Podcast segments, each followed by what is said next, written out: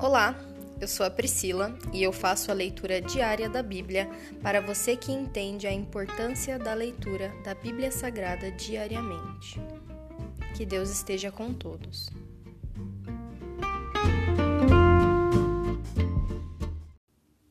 Ouça agora o capítulo 11 de 2 Reis.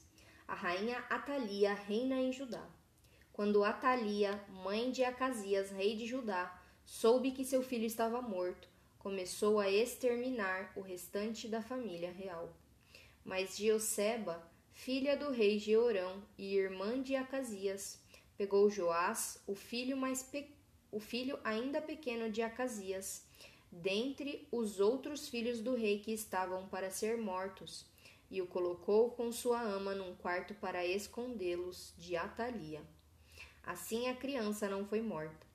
Joás ficou escondido no templo do Senhor durante seis anos, enquanto Atalia governava o país.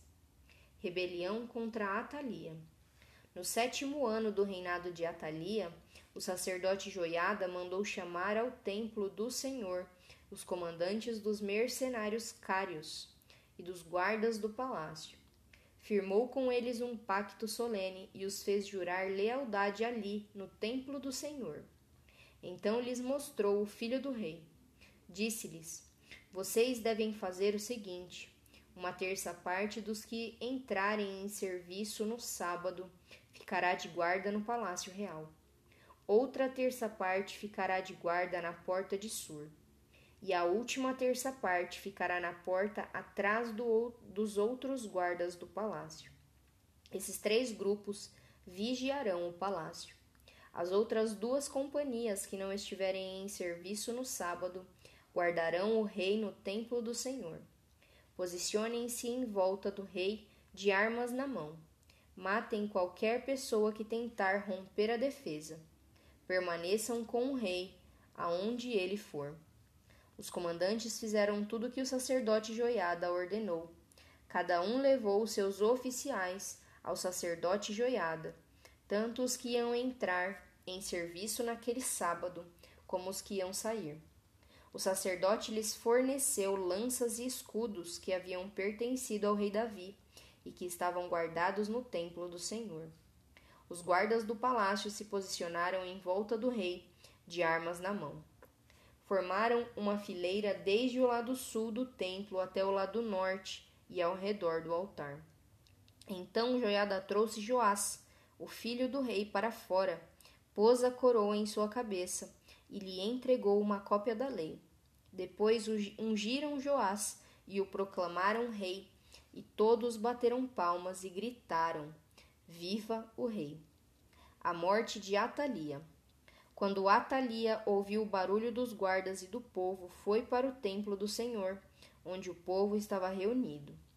Ao chegar, viu o rei em pé, no lugar de honra junto à coluna, como era costume durante as coroações. Estava rodeado por comandantes e tocadores de trombeta, e gente de toda a terra se alegrava e tocava trombetas. Quando Atalia viu tudo isso, rasgou suas roupas e gritou: Traição! Traição! Então o sacerdote Joiada ordenou aos comandantes encarregados das tropas: Levem-na aos soldados que estão em frente do templo e matem qualquer pessoa que a seguir. Pois o sacerdote tinha dito: ela não deve ser morta dentro do templo do Senhor. Eles a prenderam e a levaram à porta para onde os cavalos entram no palácio, e ela foi morta ali. As reformas religiosas de Joiada. Joiada fez uma aliança entre o Senhor, o rei e o povo, estabelecendo que eles seriam o povo do Senhor. Também firmou uma aliança entre o rei e o povo. Todo o povo foi ao templo de Baal e o derrubou. Demoliram os altares, despedaçaram os ídolos e executaram Matã, sacerdote de Baal, em frente aos altares. O sacerdote Joiada pôs guardas no templo do Senhor em seguida, os comandantes dos mercenários cários e todo o povo escoltaram o rei para fora do templo do Senhor. Passaram pela porta da guarda e entraram no palácio, onde o rei se sentou no trono real. todo o povo do reino se alegrou, e a cidade ficou em paz, pois Atalia tinha sido morta no palácio real. Joás tinha sete anos quando começou a reinar. Se encerra aqui o capítulo 11 de Segunda Reis. Pai, eu te dou graças por mais uma leitura, por mais um dia na tua presença.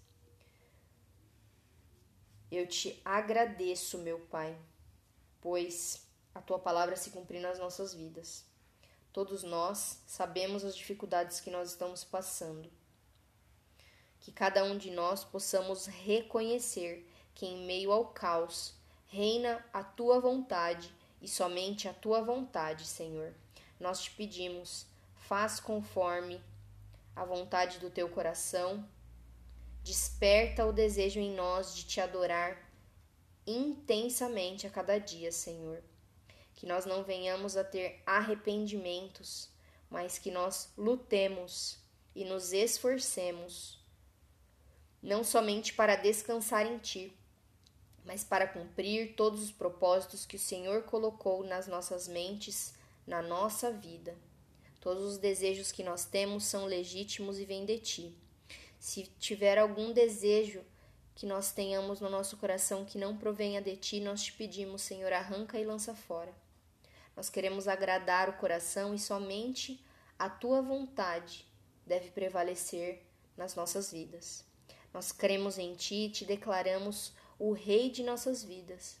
Destrói, Senhor, todos os templos idólatras que nós fizemos dentro do nosso coração para outros deuses. Que nós sejamos como esse povo que destruiu e despedaçou outros ídolos que nós possamos adorar somente a Ti todos os dias da nossa vida. Nós cremos em Ti, te louvamos e te engrandecemos, meu Pai. Essa é a minha oração hoje, em nome de Jesus. Amém.